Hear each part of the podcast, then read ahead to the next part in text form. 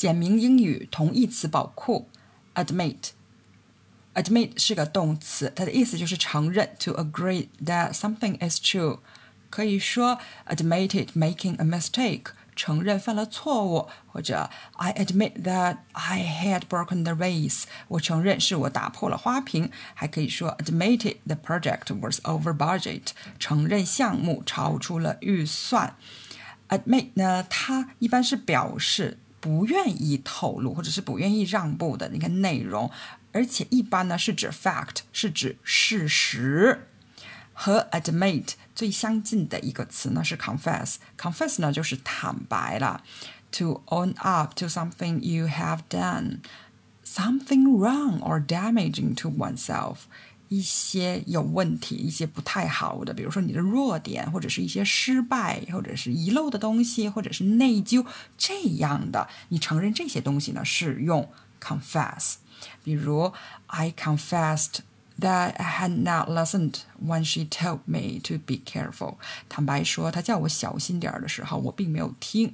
也可以说，confessed a weakness for sweets。嗯，坦白说，我有甜食上瘾症，哎。你可以就这么说，confess 用于弱点啊，或者是失败这样的东西。第二个和 admit 很像的词呢是 acknowledge。To acknowledge means to say that you realize something is true，承认、确认。一般 acknowledge 呢，它也是用于披露已经隐藏或者是可能隐藏的内容，something that has been or might be concealed。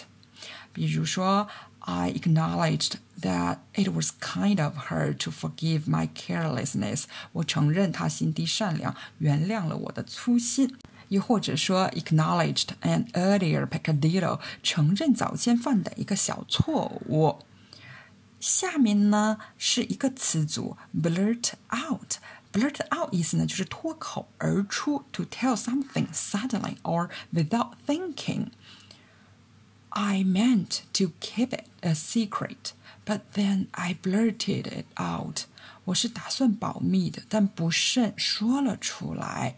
这个是 blurt out，一不留神啊，说出来了。下面的一个动词呢是 unburden，unburden 就倾诉后放下包袱，通常是思想包袱啦。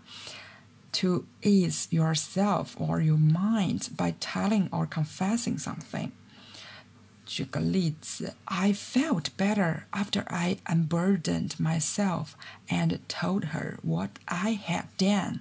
老实告诉他我的所作所为之后，我感到轻松了很多。这个就是 unburden，看词面哈，它就是 burden 相反的意思。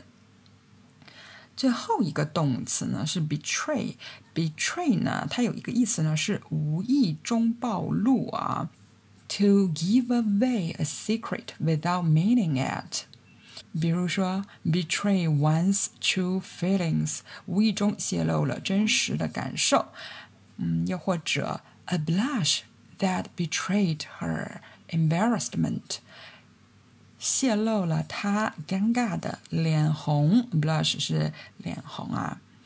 还可以说 the empty space and the mantelpiece had betrayed my clumsiness. clumsiness。壁炉台上空空如也，暴露出我的笨手笨脚。这个 betray 呢，它表示的泄露，也是一个 unintentionally 无意识的、非自愿的这么一种泄露，或者是暴露，或者是披露。我们来总结一下哈，这个 admit 承认，confess 坦白，acknowledge 承认或者是确认。betray 无意中暴露，他们呢其实都是违背自己意愿的披露。To disclose against one's will， 有一个 against one's will 这样的意思啊。就本来他们可能不想说，但是因为某种原因，他们不得不承认，不得不说。然后另外呢，还有一个词组比较像的是 blurt out，那他是脱口而出啊，还没有想，没有过脑子，然后他就说出来了，without thinking。然后是 unburden，他是诉后放下思想包袱啊，这是和 admit 有关的几个词。除此之外呢，还有一个呢，就是和它很像的 similar word，就是 reveal 揭露。